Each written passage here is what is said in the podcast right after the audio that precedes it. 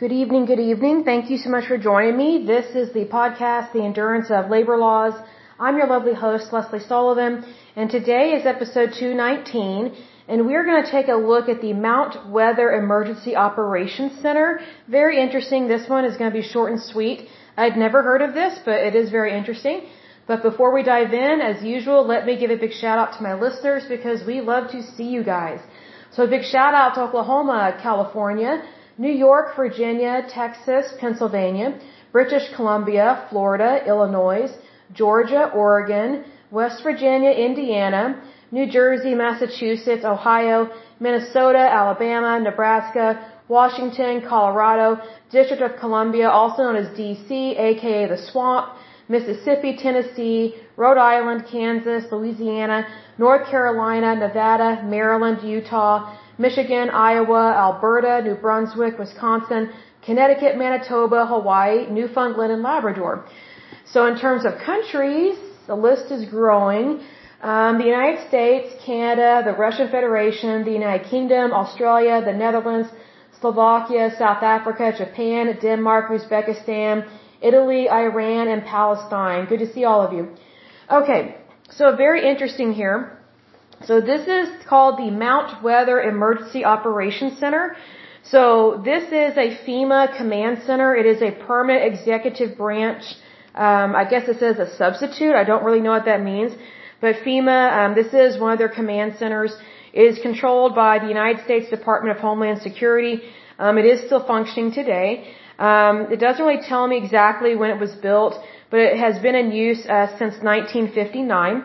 It says the Mount Weather Emergency Operations Center is a government command facility in the U.S. Commonwealth of Virginia, um, used as the center of operations for FEMA, um, also known as the High Point Special Facility. Its preferred designation since 1991 is S SF, whatever that means.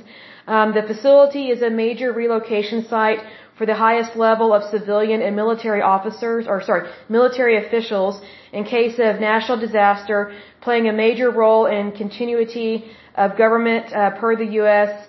Um, operations plan. Uh, Mount Weather is the location of a control station for the FEMA National Radio System, a high frequency radio system connecting most federal public safety agencies and the United States military with most of the states. Um, FNARS allows the president to access the emergency alert system.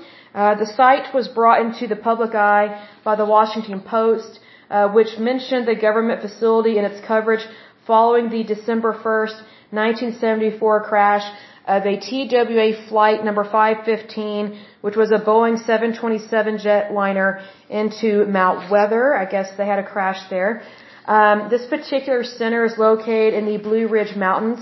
Access to the operations center is available via State Route 601, also called Blue Ridge Mountain Road in Blue Mount or Bluemont, Virginia.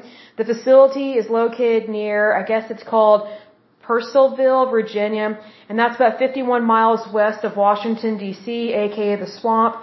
The site was originally opened as a weather station in the late night, or sorry, in the late 1800s, excuse me. It was used as a civilian public service facility, camp number 114, during World War II. At that time, there were just two permanent buildings on the site. And let's see here. It says the underground facility within Mount Weather um, was completed in 1959. FEMA established training facilities on the mountain's surface. Um, the above ground portion of the FEMA complex um, is at least 434 acres. This measurement includes a training area of unspecified size. Um, the underground component contains 600,000 square feet. Very interesting there. And it says, according to a letter to the editor of the Washington Post, after the September 11 attacks, most of the congressional leadership were evacuated to Mount Weather by helicopter.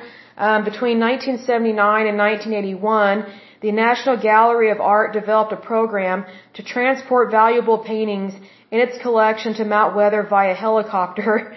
wow, really? So they value artwork more than human life. What does that tell you about the National Gallery of Art? they don't really care about people. Um, shame on them. not really good. Um, not a big, big fan of people that don't value human life. Um, but that is it for this episode. Like I said, short and sweet.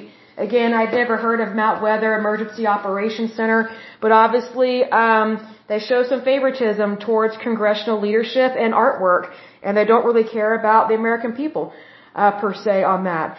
Um, but anyway, um, that is it for this lovely podcast, this episode. Uh, but until next time, I pray that you're happy, healthy, and whole, that you have a wonderful day and a wonderful week. Thank you so much. God bless and bye bye.